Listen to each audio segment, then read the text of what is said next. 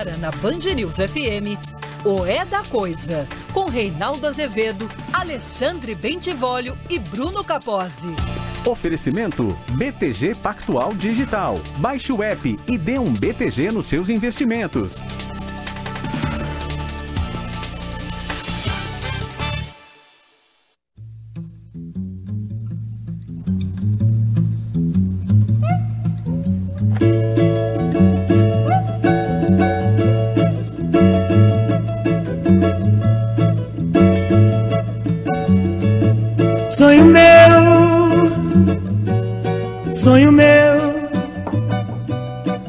Buscar quem mora longe. Sonho meu, sonho meu, sonho meu, vai buscar quem mora longe. Sonho meu, vai mostrar esta saudade.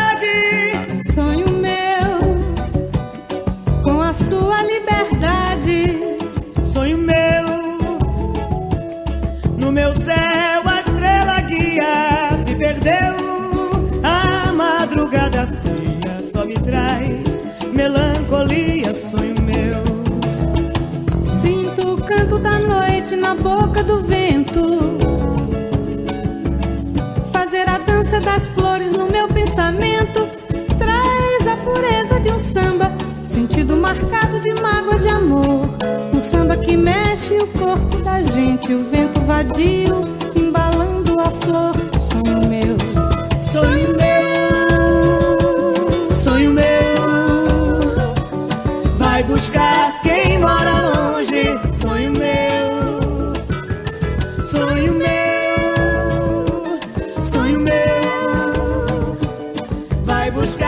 18 horas e mora 2 longe. Sonho meu. minutos no horário de Brasília. Já começamos com Sonho Meu, de Dona Ivone Lara, grande sambista. Aliás, autora de músicas infinitas, daqueles talentos que surgem no povo brasileiro. Dona Ivone Lara, que era formada em. que era assistente social, tinha formação de enfermagem chegou a estudar com a Lucília Guimarães, Lucília Guimarães, que era a mulher do Vila Lobos e até chegou a ser elogiada pelo Vila Lobos. Viveu quase 97 anos, fez uma infinidade de músicas, de um talento formidável. É, Sonho Meu, uma das mais conhecidas. Sim, tudo está muito ruim no país, mas como disse o Tiago de Mello, poeta, faz escuro, mas eu canto. Né? A gente não vai se descuidar né?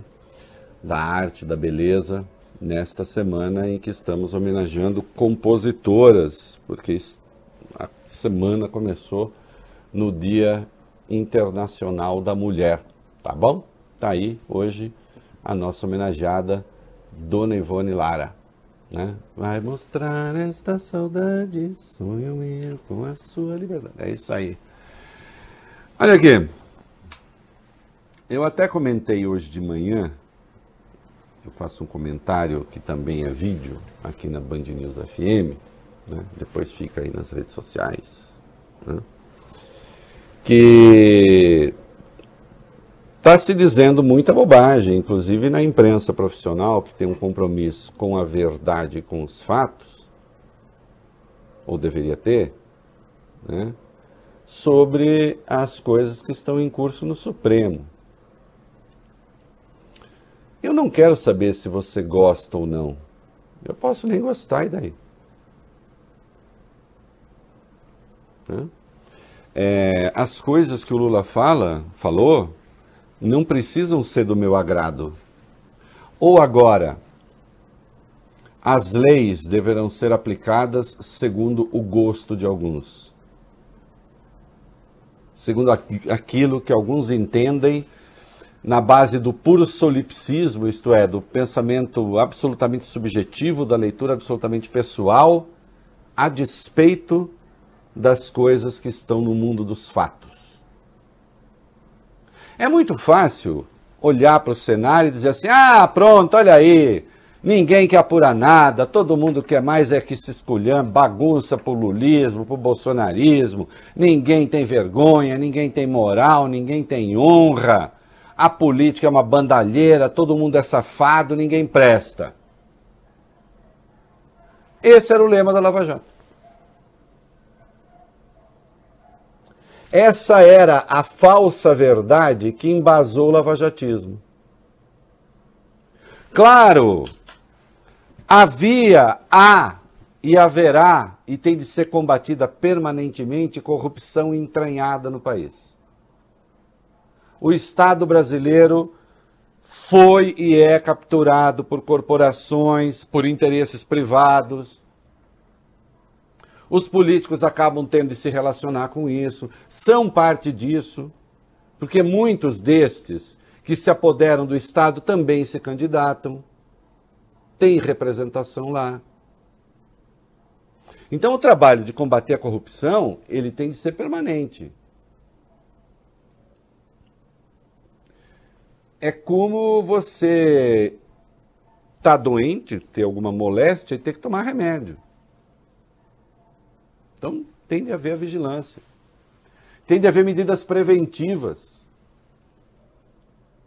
para que não haja corrupção.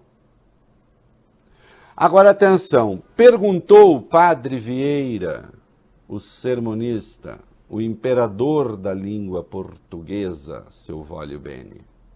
Perguntou ele. Momento cultural. Num sermão em que falava dos males e dos remédios. Mas aí ele faz uma indagação. E quem remedeia os remédios? Porque remédios não são inócuos também.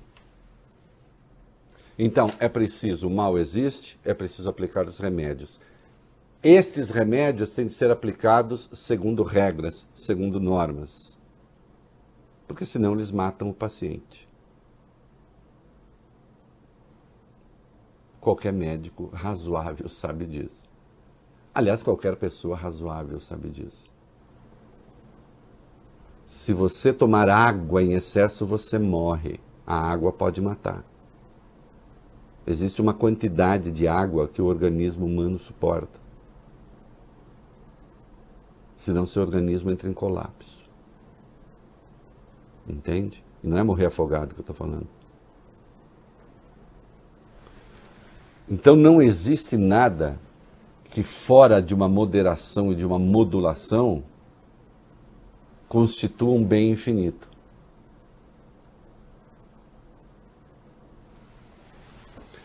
Não entender que o juiz Sérgio Moro é suspeito no caso do Lula não é mais uma questão de direito, é uma questão de caráter.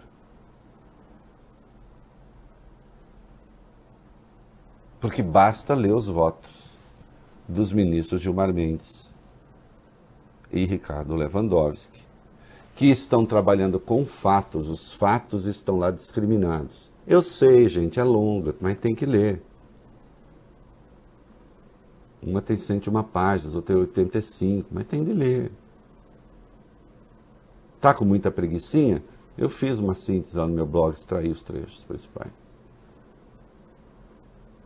No dia em que o juiz puder fazer aquilo com você e com todo mundo, não haverá mais democracia no país. Não é uma questão de gostar ou não gostar do Lula. Nem mesmo é uma questão de saber se houve ou não corrupção na Petrobras. É claro que houve. Olha o dinheiro que devolveram. Só que à medida que põe o presidente como beneficiário daquele troço, é preciso que haja prova. E não houve prova e o juiz passou a atuar chefiando o Ministério Público, que é proibido por lei para condenar. No caso do Edson Fachin, da decisão do Edson Fachin, que anulou todas as sentenças, ele disse uma coisa óbvia que o próprio Sérgio Moro confessou que ele não era o juiz natural do caso. E ele não era que ele só era juiz para as questões relativas à Petrobras e as acusações contra o Lula nada tinham a ver com a Petrobras, portanto, nem juiz ele era. Ele atraiu para si a competência e, a partir daí, conseguiu o resultado que queria conseguir. É isso que está em curso. E nós precisamos devolver o processo legal para a legalidade. É tão difícil assim de entender? Não é. Por quê?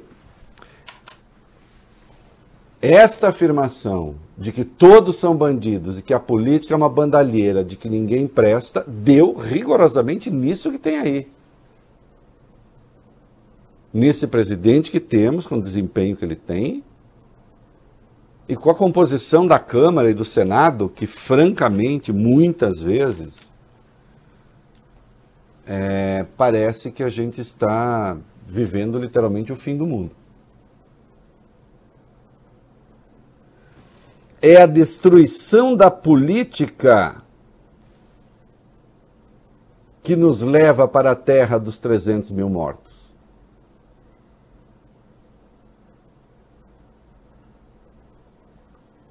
Que temos lá hoje uma pessoa incapaz de compreender a gravidade do momento, inclusive do cargo que ocupa. Melhorou um pouco já. E essa é outra coisa formidável. Bastou dois dias o Lula por aí e o status político mudou. Já dissemos isso aqui. Se bem que o Bolsonaro hoje teve uma recaída, ele não aguenta, né? Ele não aguenta. Mas os os grupos que disputam o poder no Brasil resolveram se reorganizar. Ainda bem, o status anterior era péssimo. Parecia que uma nuvem com miasmas virulentos, literalmente, tomava as consciências. E nós nos limitávamos a vir aqui, ah, hoje morreram não sei o quê, mais dois mil e não sei quanto. Hoje, de novo, dois mil, já saiu o número do, do, do CONAS, né? 2.233, é isso, Valbene? Isso. 2.233. Depois vamos ver o número dos veículos de comunicação. Lembrando que naquele recorde de ontem, eu fiquei sabendo depois, não estavam os dados do Distrito Federal. Então, assim, a gente vai ficar anunciando dia a dia, a gente vai ficar assistindo ao colapso do sistema de saúde. É preciso que isso tenha uma resposta. O judiciário não está fazendo política ao tomar essas decisões. Na verdade, ele está deixando de fazer política. Política estava fazendo o Supremo enquanto endossava ações ilegais da Lava Jato. Que o Ministério Público, que dispõe de tempo, mão de obra, recursos, produza as provas dentro da legalidade para todos. Eu acho quase lamentável que essas coisas tenham de ser ditas. Isso deveria ser um pressuposto.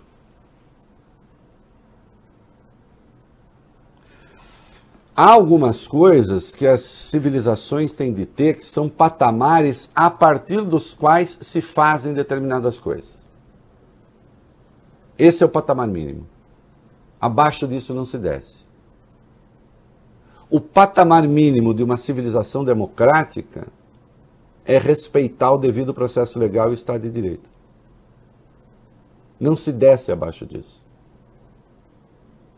Mas, infelizmente, infelizmente, várias coisas acabaram concorrendo incluindo comportamentos inadequados de juízes, até mesmo do Supremo, para que viéssemos a ter esse clima de tudo é possível.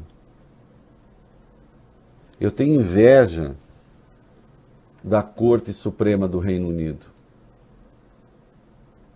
Inveja. Corte Suprema do Reino Unido, você não sabe como vota cada ministro.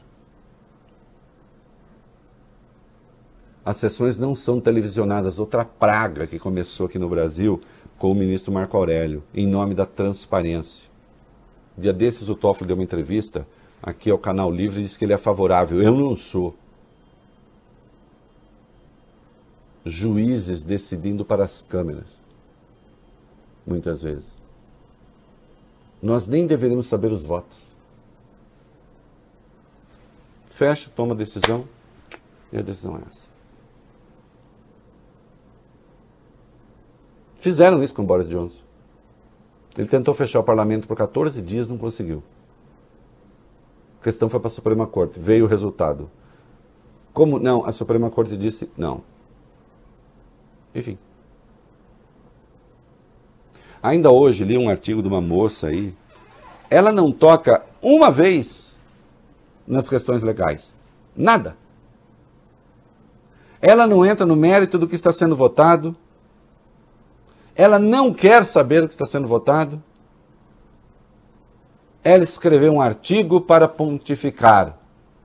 Estão querendo que a corrupção triunfe no Brasil. E pronto. Aí fica fácil. Aí fica fácil. Porque ela está dizendo: o mundo, essas pessoas são más e eu sou a pessoa boa.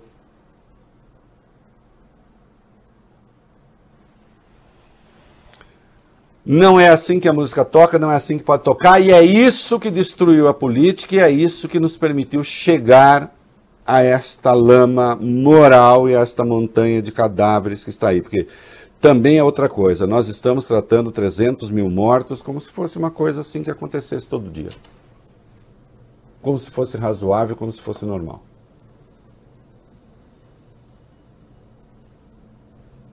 Lembrando sempre que essas mortes que o próprio governo contabiliza são mortes comprovadas com teste positivo para a Covid-19.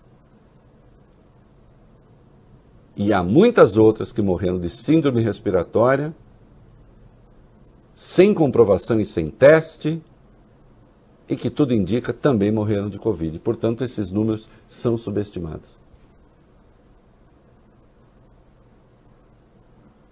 Aí é questão de saber de que lado das coisas você quer ficar mesmo. Ou da vida ou da morte. O que isso tem a ver com a questão legal? Tudo.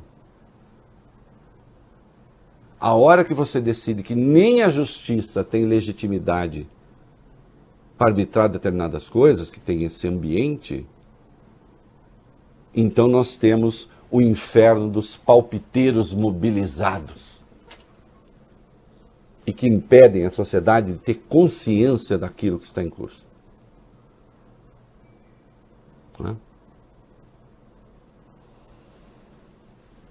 É preciso ter um pouco de decência, de dignidade, para, mesmo discordando do resultado, não gostando, discordando ou não gostando dele,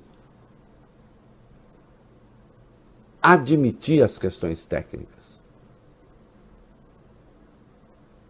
2 mais 2 são 4, não porque eu queira. É um dado da realidade. Você pode até falar, gostaria que fosse 5, mas não. Hum? E nós temos, veja só, um governo, eu vou mudar um pouquinho a sequência aqui, meninos. Uhum nós temos um governo que mente, mente para o mundo, mente em escala é, global. Procurem aí, está lá embaixo. É, procurem aí a questão do Gilmar Mendes e do Ernesto Araújo. Aqui na mão. Só para vocês terem uma ideia de como este ambiente de mentira e de fraude faz com que um chanceler dê uma entrevista e conte uma mentira que tem de ser para o mundo em inglês, que foi prontamente desmentida por Gilmar Mendes também para o mundo em inglês. Do que eu estou falando, oh, Valmir? que o ministro Gilmar Mendes do Supremo Tribunal Federal desmentiu publicamente o ministro das Relações Exteriores depois de uma mensagem em inglês na internet do chanceler que repetiu a declaração do presidente Jair Bolsonaro de que uma decisão da Corte do STF tirou o poder do governo federal para determinar medidas de enfrentamento à Covid-19. Em resposta, Gilmar Mendes classificou a afirmação como fake news e disse o seguinte: a verdade é que o Supremo Tribunal Federal decidiu que as administrações federal, estadual e municipal têm competência para adotar medidas de distanciamento social. Todos os níveis de governo são responsáveis pelo desastre que enfrentamos. Isso, aí, essa foi a decisão. O resto era uma mentira contada por Ernesto Araújo. Entende? E aí, tem de entrar o ministro Supremo e dizer, não, não é. Não é. Por quê? Porque a decisão que foi tomada no Supremo é como se fosse assim, ela, ela é como se houvesse uma livre interpretação. Cada grupo fala o que quiser a respeito dela e pronto, e tudo é verdade. Não, não é não. Tem a decisão objetiva tomada ali. Como tem a decisão objetiva no caso da suspeição, como tem a decisão objetiva no caso do juiz não natural, no caso do Sérgio Moro. Insisto, você pode ter opinião sobre essas coisas, gostar delas ou não. Só não pode mudar a coisa para a sua opinião fazer sentido. Aí não é honesto.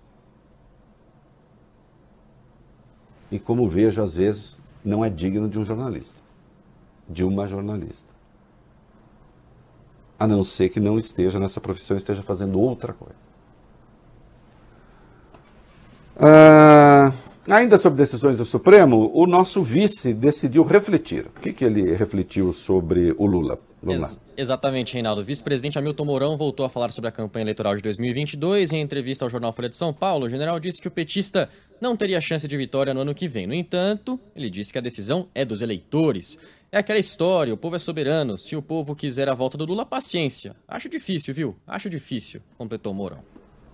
É, pois é, é isso, paciência, que bom. Porque eu vi aí que alguns generais andaram, andaram falando em off, né? É, oh, não sei o que, tal, oh, bom, o que vai ter? Vai ter tanque na rua, marcha das pelancas, vai ter o quê? Desde quando os generais têm que ficar opinando sobre decisão tomada por Supremo? Em que democracia do mundo isso acontece? Hein? É...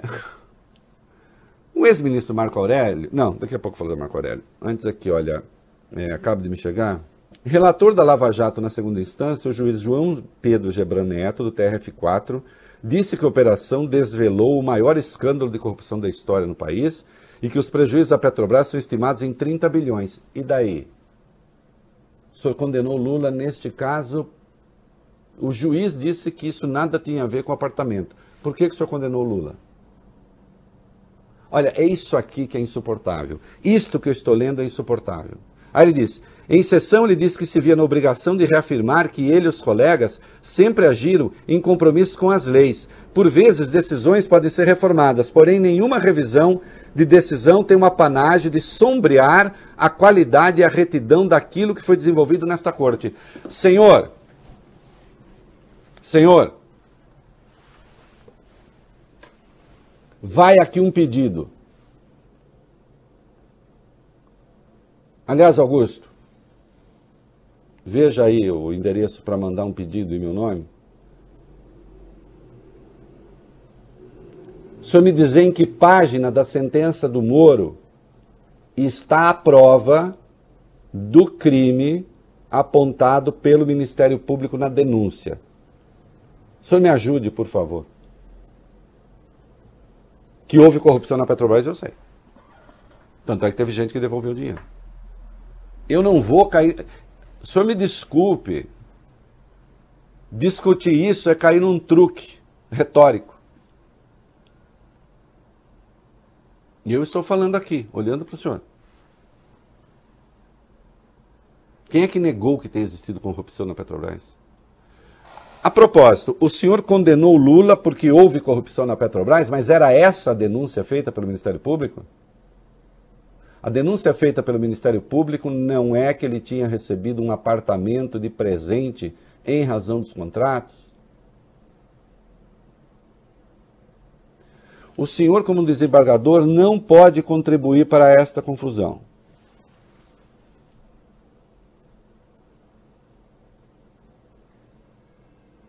Como outros contribuíram. Não é? Não acho que o senhor tenha feito por má. Eu não, eu não parto desse princípio, é má fé, não é má fé, é lisura. Eu me atenho aos autos. Não estou fazendo juízo de valor sobre o seu caráter. O que eu acho questão de caráter é reconhecer a suspeição do juiz,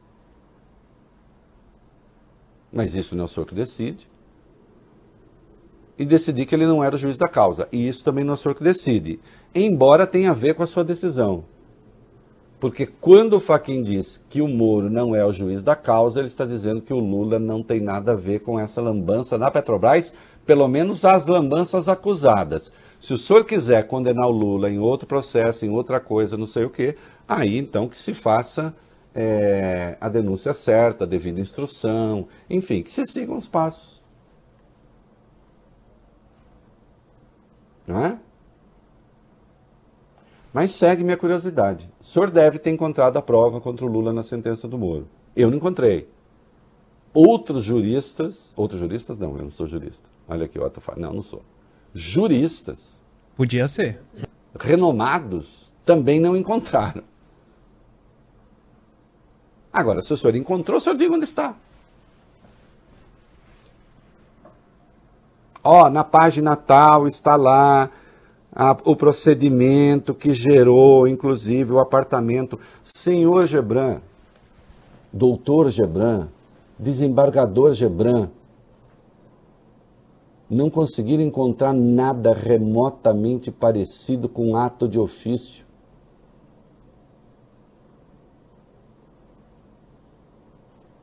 E o senhor sabe disso. Né? admita-se que o país passou por um mau momento, vocês também.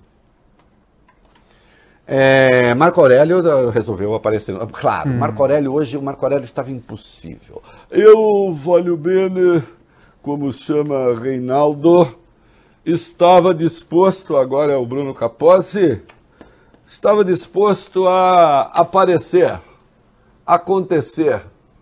Né? E quando eu estou assim, eu faço coisas, falo coisas brigo com os meus pares. É, Porque, eu... é, depois eu explico, eu sou contra majoritário. É, é lá. É, o senhor, para o senhor ministro Marco Aurélio, a decisão do seu colega Edson Fachin, que anulou condenações do ex-presidente Lula, foi uma verdadeira bomba atômica. Sim. Aí, ele diz acreditar que o caso pode ser revisado pelo plenário. O senhor disse o seguinte, abre aspas, Nesta semana, em primeiro lugar, tivemos uma verdadeira bomba atômica com a decisão do ministro Fachin anulando quatro processos crime alusivos ao ex-presidente Lula. Se houver agravo, não recurso, e ele levar a turma, acredito em um score, ou seja, uma pontuação, confirmando a decisão dele em 4 a 1 disse Marco Aurélio Melo em conversa com o UOL. Já se o caso for levado ao plenário, porém, o ministro prevê que a decisão de Faquim deve ser derrubada por 6 a 5 e com isso Lula perderia novamente os direitos políticos.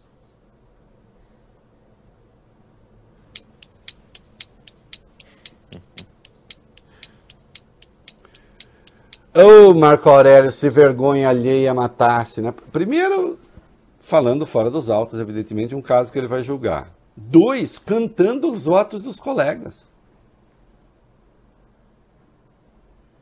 Cantando os votos dos colegas. Não é espetacular? Ministro, menos. O senhor é dado a votos exóticos em nome do triunfo da lei.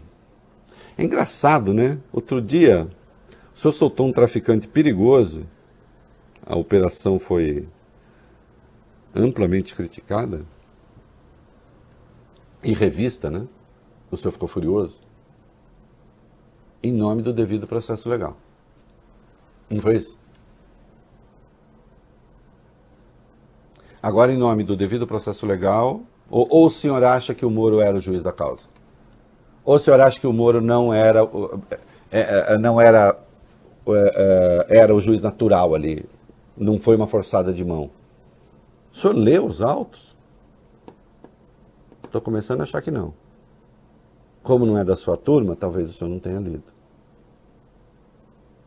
Então não adianta também ficar, ah, é uma bomba atômica. E daí? Aliás, bomba atômica não é um critério jurídico, né? Se é para falar isso que o senhor falou, então o senhor diga assim: sou contra. Ó, tio Rei vai dar uma aula aqui de como deve se comportar o ministro do Supremo nessas horas. O senhor já está saindo, mas nunca é tarde para aprender. O senhor tem que dar mais um tempinho. O senhor quer se pronunciar fora dos autos? Eu acho que o senhor não deveria, mas o senhor quer? Então o senhor diga o seguinte: eu, ministro Marco Aurélio, entendo que, segundo o que está estabelecido no artigo tal da lei tal, no artigo tal da Constituição, o senhor tente descobrir aí, no artigo X do regimento interno, eu entendo que a decisão do ministro Edson Fachin é descabida. Por quê? Tal fato, o senhor tem que descobrir qual é, X, X, X. Tal fato evidencia que Sérgio Moro é sim o juiz do caso. E, portanto, a decisão do ministro Fachin é improcedente. Agora, isso que o senhor fez, o senhor ganhou título em matéria do UOL, claro, tem que dar, o senhor está aqui. E o senhor não informou nada. O senhor está desconhecendo evidências de que esses procuradores, assim, ah, o cara botou gasolina da Petrobras, então o caso é nosso. Aliás, o Lênin Streck, jurista, ele sim, jurista, né? Porque o Deltan Dallagnol sacaneia a mim e o Lênin Streck numa conversa com o Moro, né? Diz, os juristas Reinaldo Azevedo, eh, Reinaldo Azevedo e Lênin Streck, bom, eu não sou jurista, mas o Lênin Streck é sim jurista, né? E aí o Lênin escreveu, fazendo uma sátira, né? Um artigo no Conjur, dizendo assim, supondo uma conversa, né? É, do Deltan Dallagnol com o, o, Moro. E aqui é o Moro falando. Delta, estou, eu, eu, deveria saber imitar o Moro, mas eu não sei. Delta, estou triste. Os juristas Reinaldo Azevedo, Helena Streck, Pedro Serrano e a defesa do Lula estão dizendo aos quatro ventos que sou um juiz incompetente. Andam dizendo em palestras por aí que se der uma briga em um posto Petrobras, isso atrai minha competência. Não entendi. O que eles querem dizer com isso? São uns. Aí vem uma parte de xingamento. Que nada, mestre, responde Dallagnol. Não perca energias com isso. São os invejosos, não sabem nada, nunca escreveram nada, não conhecem processo e nem Constituição, principalmente os juristas, entre aspas, Reinaldo e Streck. Então, ministro Marco Aurélio, abandone essa posição ridícula da Tavênia de ficar emitindo um juízo sem nenhuma técnica que, é, que o embase? Aliás, uma boa pergunta para o seu gabinete me mandar resposta. Olha, hoje eu estou cheio de querer resposta. A sua assessoria, que vai ouvir, vai ficar sabendo, se é que não está ouvindo, poderia me dizer: o ministro fez essa declaração com base no artigo X do, do título legal X. E amanhã eu direi aqui. Se o senhor apenas está dando uma opinião, assim, ah, gosto de sorvete de uva. Eu diria ao senhor que a gente deve repetir nessas horas sempre o jovem Antero de Cantal. Aos 26 anos. Momento cultural. Português, respondendo ao venerando poeta Castilho, um grande homem, sem dúvida nenhuma, viu? Eu comparar o senhor ao Castilho, é, o senhor sabe disso, é um upgrade. Castilho era grande. Mas o Castilho tinha falado uma grande besteira. E o jovem Antero de Quental, eu nem sou tão jovem quanto Antero, ele tinha 26 à época, eu já estou chegando perto dos 28. O Antero disse o seguinte para o Castilho: A tolice num velho me irrita tanto quanto a gravidade numa criança. Levanto-me quando passam por mim os seus cabelos brancos, mas as ideias que estão por baixo deles não me merecem respeito.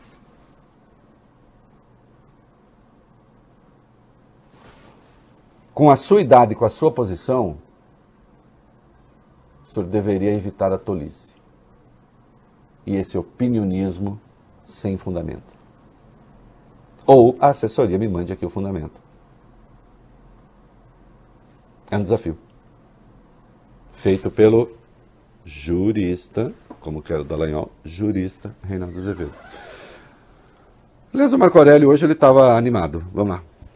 Sim, porque o ministro Alexandre de Moraes primeiro rejeitou um pedido de defesa do deputado Daniel Silveira para liberá-lo da prisão. Nessa decisão, o ministro afirmou que o pedido só seria analisado quando o plenário da corte avaliasse se aceita a denúncia da Procuradoria-Geral da República contra o parlamentar bolsonarista. Essa avaliação estava marcada para hoje, mas o ministro Alexandre de Moraes decidiu adiar o julgamento, dizendo que os advogados do deputado perderam o prazo para se manifestar no processo. Perderam mesmo. Hum. Perderam. Marco Aurélio então afirmou que, em homenagem ao parlamento, o STF deveria julgar essa conversão da prisão em medidas cautelares, como veto ao acesso à internet, não discutir se ele deve estar solto ou não. Alexandre de Moraes, porém, diz que essa sugestão era um desrespeito ao relator, uma vez que ele havia retirado o tema de julgamento. Marco Aurélio insistiu, pediu para o presidente Luiz Fux submeter o pedido à análise do plenário. Fux, porém, diz que não teria como pautar o debate porque o relator havia retirado o tema de julgamento.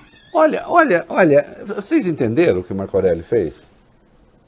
Qual é a regra do regimento? Quem é que, se o relator tira a matéria de votação, alguém pode botar a matéria em votação? Alguém tem poder para botar a matéria em votação? Não. O relator tirou, está tirado. Então vamos lá. O Alexandre tira a matéria de votação, porque tinha uma questão técnica. O Marco Aurélio diz: critério jurídico, em homenagem ao parlamento. Onde está escrito que em homenagem ao parlamento se deve votar ou não votar coisas, ministro? Que paixão é essa pelos holofotes, pelo exotismo? Hein? É uma coisa meio infantil na sua idade, né? Porque isso é meio coisa de criança exibida. Sabe criança que gosta de aparecer assim? Ou criança que gosta de ser grave, como de de quental? Onde está escrito, não, vamos votar em, para, em homenagem ao parlamento. Aí o Alexandre já tinha retirado da pauta o Marco Aurélio, sabendo que o presidente não pode se sobrepor ao relator, nesse caso, vai e apela ao presidente.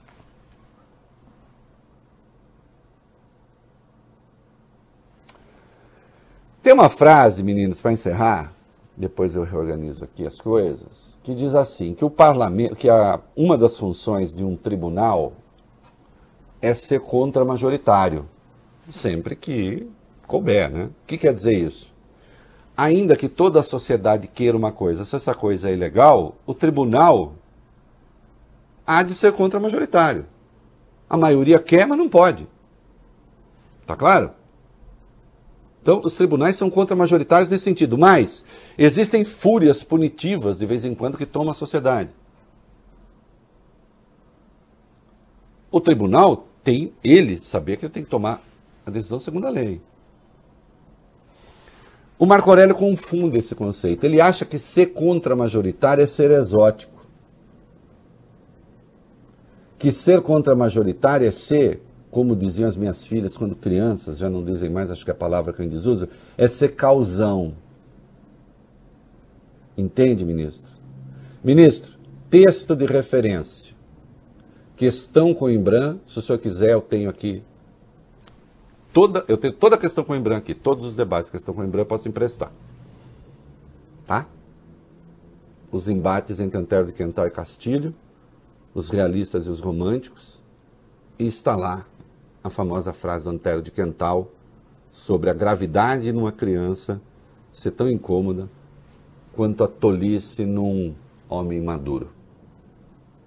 Para ser mais elegante. Comercial. Muito bem, moçada. Vamos lá. São Paulo, numa situação difícil, dramática. O governo do estado decidiu ampliar ainda mais as restrições no estado por causa do avanço do coronavírus. As medidas começam a valer a partir da próxima segunda-feira e podem terminar no dia 30 de março. Vamos explicar aqui alguns dos principais pontos, Reinaldo. Toque de recolher das 8 horas da noite às 5 horas da manhã. Comércios e restaurantes não poderão operar com serviço de retirada presencial, né, quando você desce do carro e entra no estabelecimento para pegar a encomenda, mas o drive-thru, quando você vai dirigindo ali, pega a encomenda já dirigindo dentro do carro, e o delivery estão valendo das 5 horas da manhã até as 8 horas da noite. O teletrabalho, ou mais conhecido como home office, é obrigatório para todas as atividades administrativas não essenciais. Atividades religiosas, como missas e cultos, não podem mais ocorrer presencialmente, mas as igrejas podem abrir e campeonatos esportivos profissionais, como jogos do futebol do Paulistão, ficam suspensos. Olha aqui.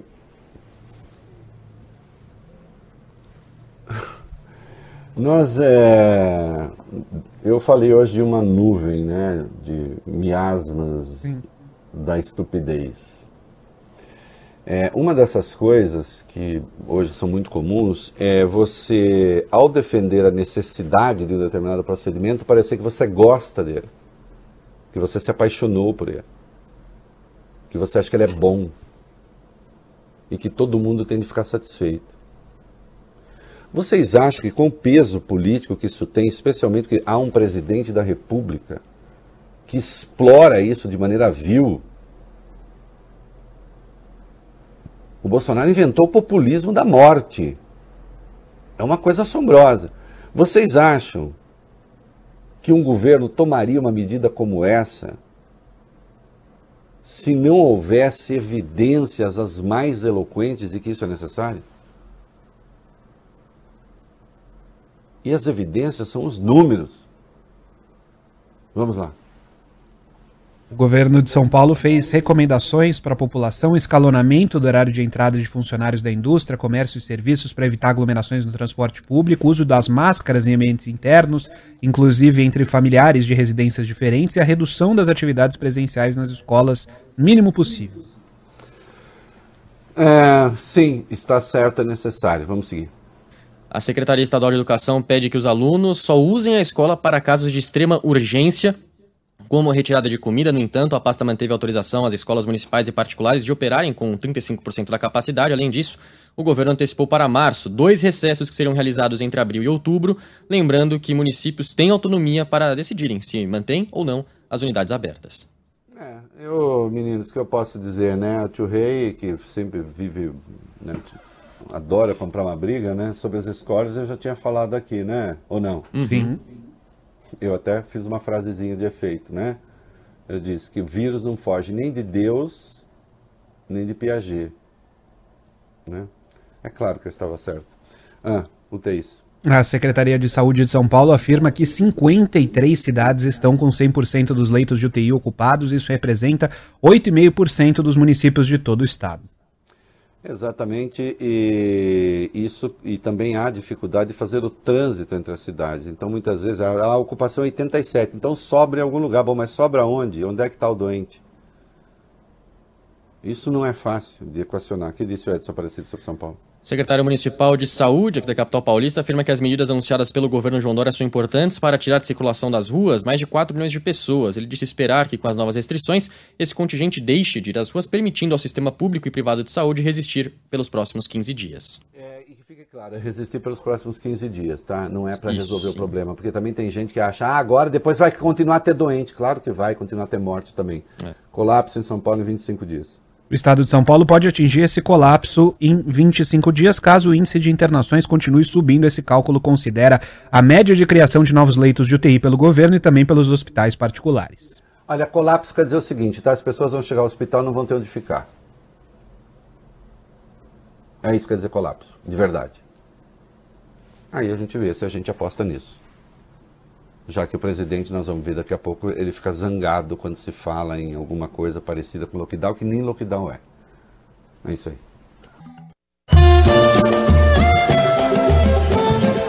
Minha homenagem ao cantor Roberto Ribeiro. Acreditar, eu não recomeçar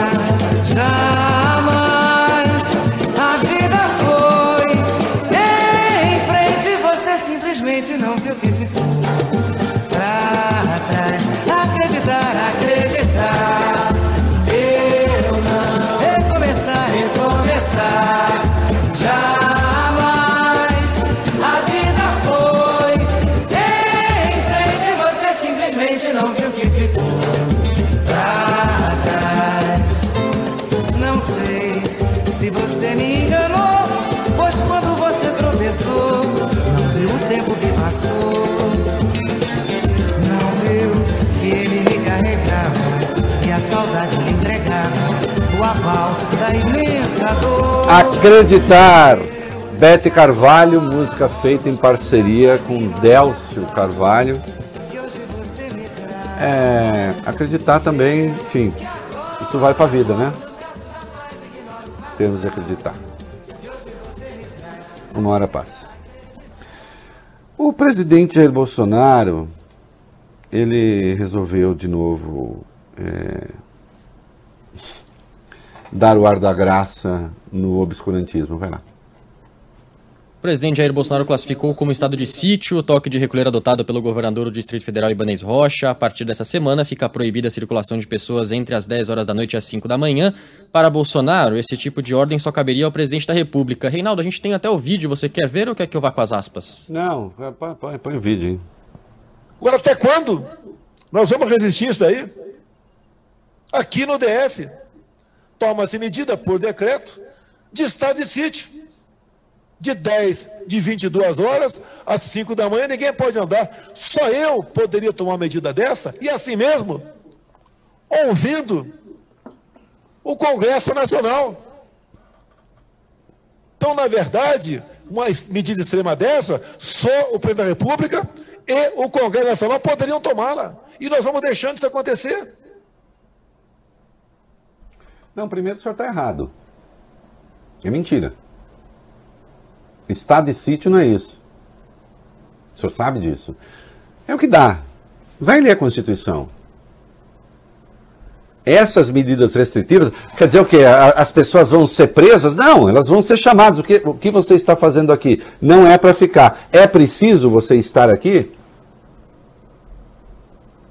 O nome toque de recolher é um pouco assim, é, pesado, mas não é. Deixa de falar porcaria.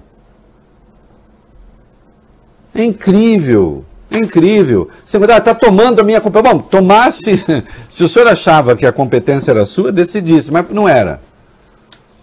O senhor continua a não entender. O seu, o seu ministro das Relações Exteriores, no mundo, fica mentindo sobre a decisão tomada pelo Supremo. E a decisão é sobre a coparticipação em medidas de restrição. Essas decisões a que o senhor se refere estão sendo tomadas no, no país inteiro pelos governadores. Também no Distrito Federal. No que respeita à segurança pública, porque isso deriva de uma questão de segurança pública, a tarefa é do governador. Existe um governador no Distrito Federal.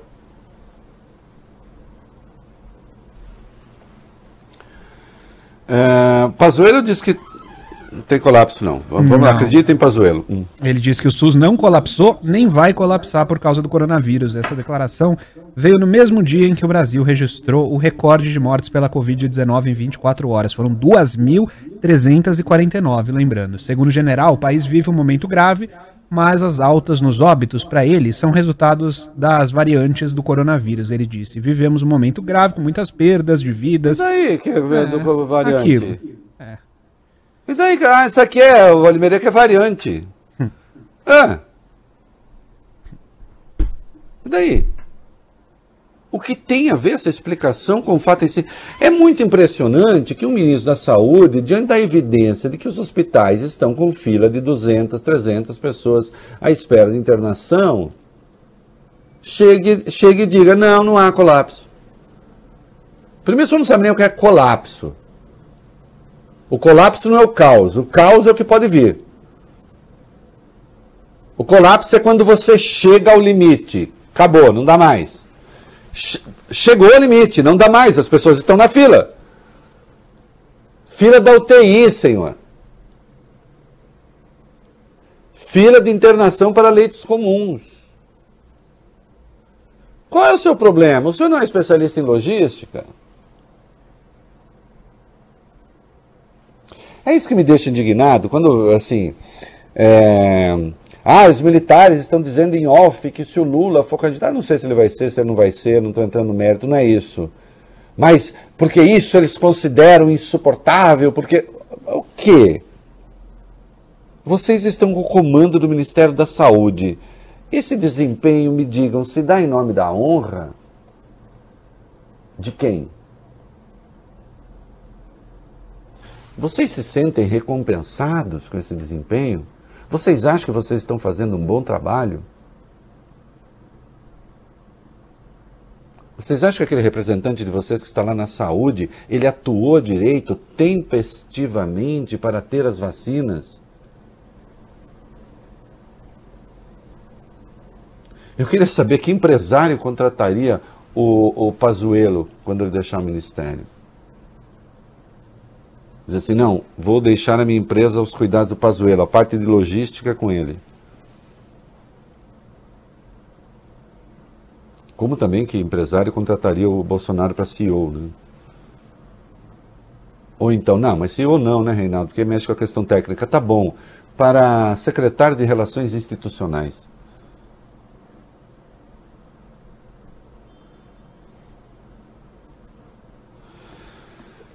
Não é aceitável, obviamente. O que mais? Rapidinho, vai. O deputado federal Eduardo Bolsonaro usou xingamento para rebater as críticas sobre a falta de uso de máscaras durante a viagem a Israel. Em ataque direto aos jornalistas, ele disse o seguinte: olha só, a gente pode ver e ouvir agora. Pode ver, vamos lá. Então, onde há tecnologia, o mundo inteiro está proativamente se deslocando. Eu acho uma pena, né? Essa imprensa mequetrefe que a gente tem aqui no Brasil fique dando conta de cobrir apenas a máscara. Ah, máscara, tá sem com máscara. Enfia no rabo, gente. Porra, a gente tá lá trabalhando, ralando, vocês sabem o que, que é. Pegar aqui, ah, voou, fui para Israel. Chegamos em Israel, sim, é, cinco horas a mais do que no Brasil, voo de três escalas. Chega lá, você nem toma banho, às vezes vai direto para os compromissos. Bom, em primeiro lugar, coitado dos israelenses, né? Que tiveram que aguentar catinga. né? Você imagina? Né? Parece que, de qualquer modo, a vida não foi fácil. A negacionista Israel não se cria fácil, não. Parece que eles ficaram sob rígida disciplina, né? Não estava nem dando tempo de tomar banho. Né? E segundo, tá aí. Um, esse cara é filho do presidente, mas ele tem a representação da presidência da República. Olha aqui a que ponto chegamos. Um sujeito que tem a representação do presidente da República, ele é um enviado a um país estrangeiro com a delegação, eu disse representação, com a delegação do presidente da República, e ele fala isso que ele falou aí usam proativamente para dizer que está dizendo alguma coisa. E ele diz isso que ele disse. E conseguiram cavar um encontrozinho com Netanyahu, que é, que tem ali uma coisa. Tem a foto aí da, da, da habilidade. Olha, olha onde está a máscara do Eduardo. Olha onde está a máscara do Eduardo. Olha o narigão de fora ali. Né? Não sei se faz de caso pensado, não sei se faz por pura incompetência, não sei se é uma mistura das duas coisas. Mas mais um pouco a máscara dele lembra do Borat, né? Não põe no ar, por favor, tá, Augusto? Não é? Mais um pouco a máscara dele é do Borat, que aliás eu chamei isso de missão Borat. Olha a degradação a que chega a República. Um sujeito ser incapaz de dar uma resposta política. Agora, essas pessoas todas, elas têm uma visão de mundo compartilhada, né? Ontem, foi ontem, né? A história? Sim. O Rio Grande do Sul está com medidas restritivas. Aí uma senhora decidiu protestar. Tem vídeo também. Olha, um nazista jamais ou alguém que admire o nazismo, jamais seria minha amiga. Porque não há a menor chance. Nós não temos nada em comum. Não há fios que nos conectem. Aí existem as afinidades eletivas, né?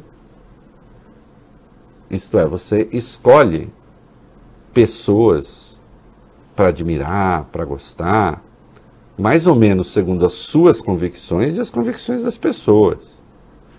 Do que eu estou falando?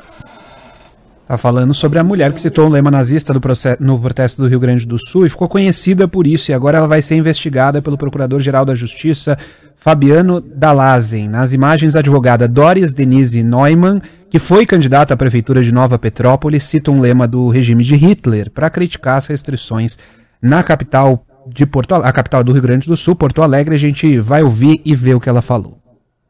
Os alemães vão entender a frase que eu vou falar. Arben, nach frei.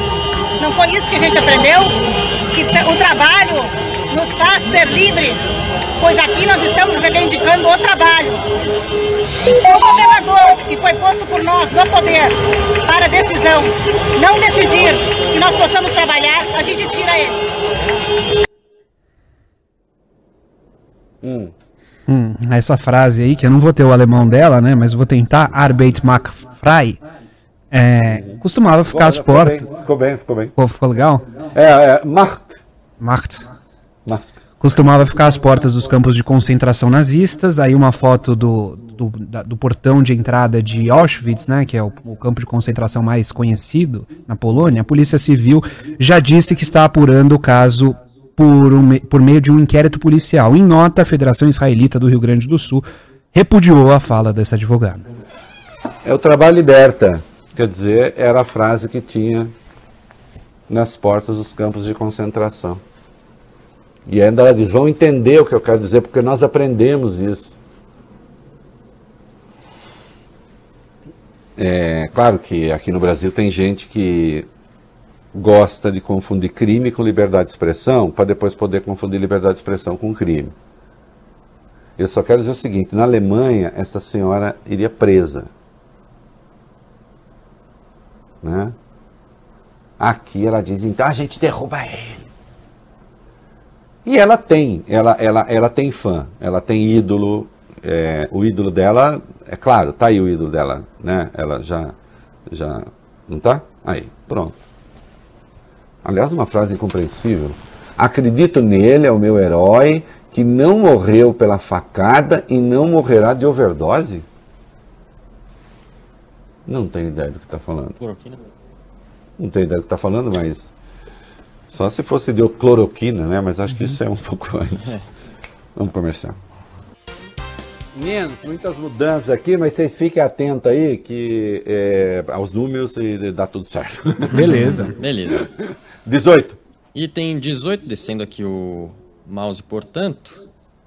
Apenas o Brasil e mais quatro países atingiram a marca de 2 mil mortes por coronavírus em 24 horas desde o início da pandemia. O caso mais emblemático é dos Estados Unidos, que chegou a registrar mais de 4 mil vítimas diárias em dois dias de janeiro, 4.083 e depois 4.465.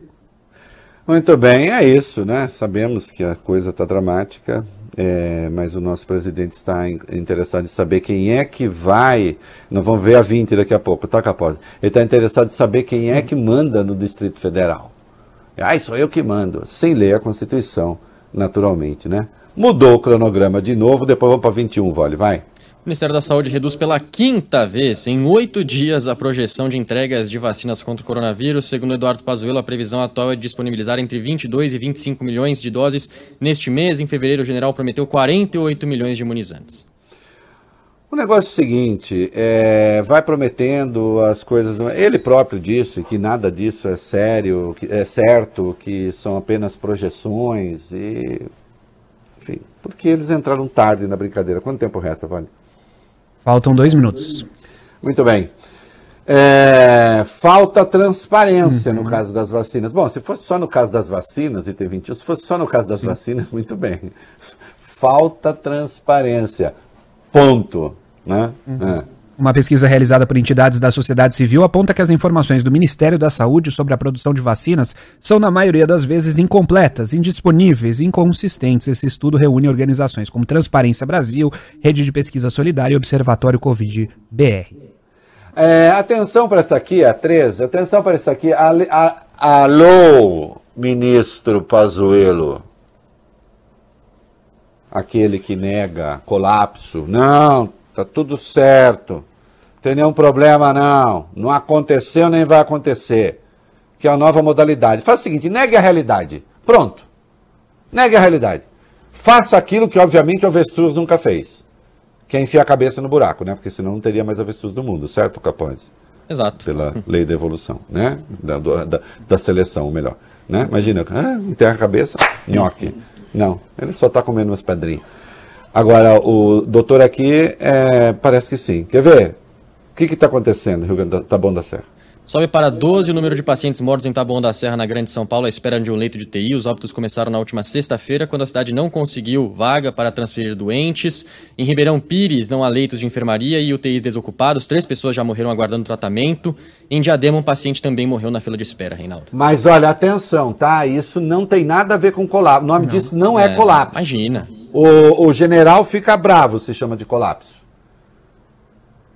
Isso é um incidente de percurso é que se repete agora em dezenas e centenas de cidades, mas não é colapso. Uh, média de altas enterros. Uhum. Média diária de enterros em cemitérios públicos de São Paulo, na cidade, aumentou 15,4% nos dois primeiros meses desse ano, comparado ao mesmo período do ano passado. É, é isso aí, meninos. Pronto, obrigado, Vale Bene. Vamos para o comercial. É, me informa aqui que começou a live do Bolsonaro. Não, depois vocês mudam para estética Al-Qaeda. Calma, fica aqui mais um pouco. É... e ele botou um globo terrestre agora lá para falar assim que ele não acredita na Terra plana, que foi uma das críticas que o Lula fez. Tá vendo? Tá vendo? O Lula fez bem para o processo político, né? O presidente já colocou máscara num evento público, já está admitindo que a Terra é redonda, né? Não deixa de ser um avanço. Afinal, tem um, como lembrou o Lula, tem um ministro astronauta, né? É, medidas restritivas no Rio de Janeiro. Rio de Janeiro adotando medidas, novas medidas. A Prefeitura do Rio de Janeiro prorrogou as medidas restritivas para conter Você tá perdidão aí, ô, ô, ô Capó? Tá perdidão aí, 22, 22. Descido 35. Vai lá. Mas o Rio de Janeiro prorrogou as medidas restritivas para conter o avanço do coronavírus. Essas novas regras valem até o dia 22 de março. A permanência nas ruas, espaços públicos, praças continua proibida entre 11 da noite e 5 da manhã. Quem descumprir a medida pode ter que pagar uma multa de 562 reais. Então, aí o Bolsonaro diria que tem estado de sítio, então, no Rio de Janeiro também, é isso? Ele também queria só ele, poder, porque estado de sítio é estado de sítio, só ele pode decidir, né? E como ele lembrou, com apoio de Congresso e outras consultas. 23 agora, meu querido Capozzi, 10 estados vivendo casos de pico de síndrome. Vamos lá. Agora não é. O boletim da plataforma Infogripe da Fiocruz aponta que as internações e mortes por síndrome respiratória aguda grave em 10 estados já superaram em 2021 o pico registrado em comparação ao ano passado. No plano nacional, também houve recorde: 28 mil novos casos entre 14 e 20 de fevereiro contra 23 mil em maio de 2020. É... O Paraná faz o que o Bolsonaro quer. Sim, diminuiu as restrições no estado ao mesmo tempo em que tem mais de mil pessoas esperando por um leito em hospitais. São 1.185 pacientes que aguardavam vagas ontem, sendo 567 para UTI. Ah, então, olha aqui, tá vendo? Olha aqui, isso aqui sim, isso aqui sim, né? É, é, é como deve ser. Então veja, o general Pazuello. Tem mil, quantos na vaga? Tem uh, 1.185 estão aguardando vagas. Isso quer dizer que não tem colapso, tá? No sistema. E aí diminui as restrições. É assim que se faz. Esse é o caminho para matar um monte de brasileiros. Às vezes eu fico pensando, será aquele caso pensado para tentar equacionar alguma coisa na Previdência? Mas acho que não, né? Acho que não. É inacreditável. Mas esse é o modelo ideal do presidente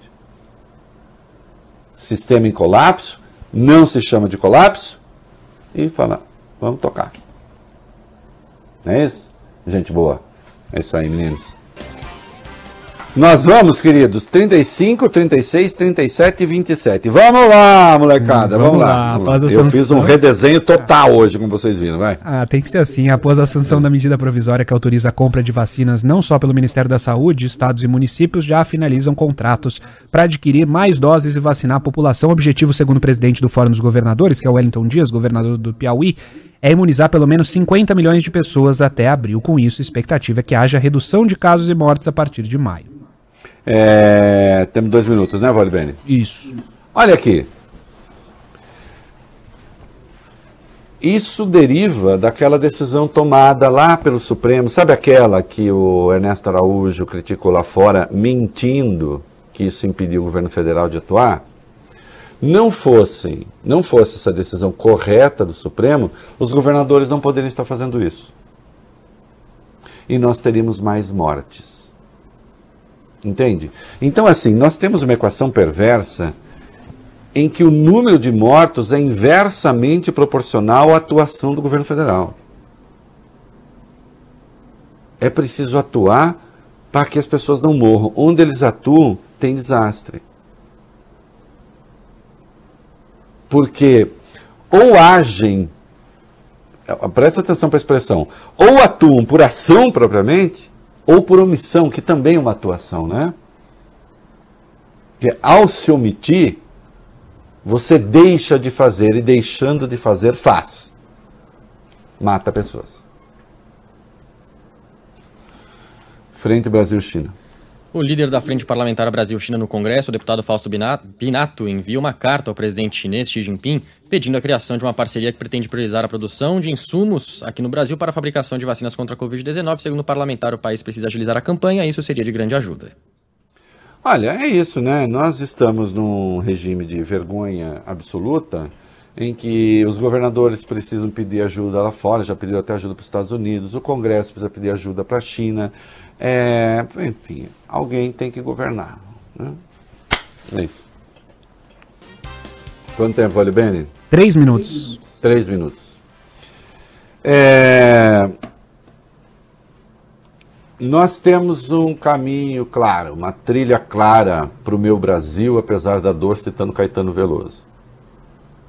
Né? Que é o respeito às leis, ao Estado de Direito, ao devido processo legal. Disso deriva disso derivam as outras construções. Sem esta base, sem esse alicerce, todo o resto desmorona, porque fica na dependência apenas da vontade de alguns. Sempre que você tem um sistema político que depende mais do voluntarismo do que das regras do jogo, é claro que você vai ter um resultado ruim. Porque já que falamos em jogo, é realmente como você ir para uma disputa e o juiz dizer: Olha aqui, eu acabei de criar algumas regras agora e vocês vão jogar segundo essas coisas que eu defini. Não vai dar certo. As regras têm de estar internalizadas. Elas têm de funcionar. E no caso hoje tem até o VAR, né? Sim. É, este é o caminho. Se nós queremos saída, é por aí que a gente tem de ir. Se não, a destruição da política dá nisso que a gente tem agora. Dá numa montanha de mortos. Mas a gente ainda se salva, né, Dona Ivone Lara? É isso aí. Alguém me avisou, vale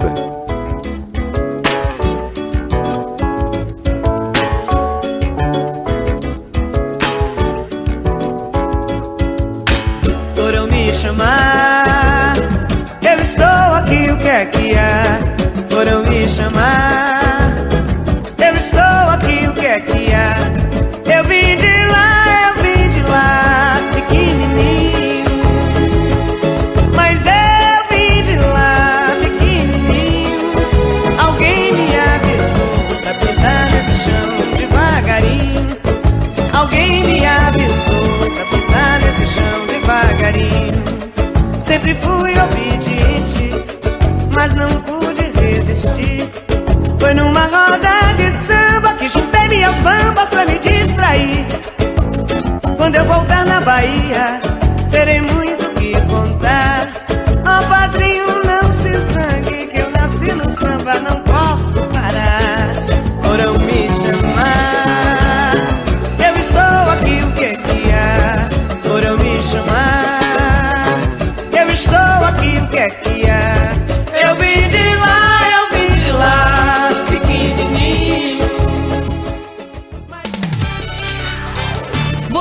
ouviu o É da Coisa na Band News FM.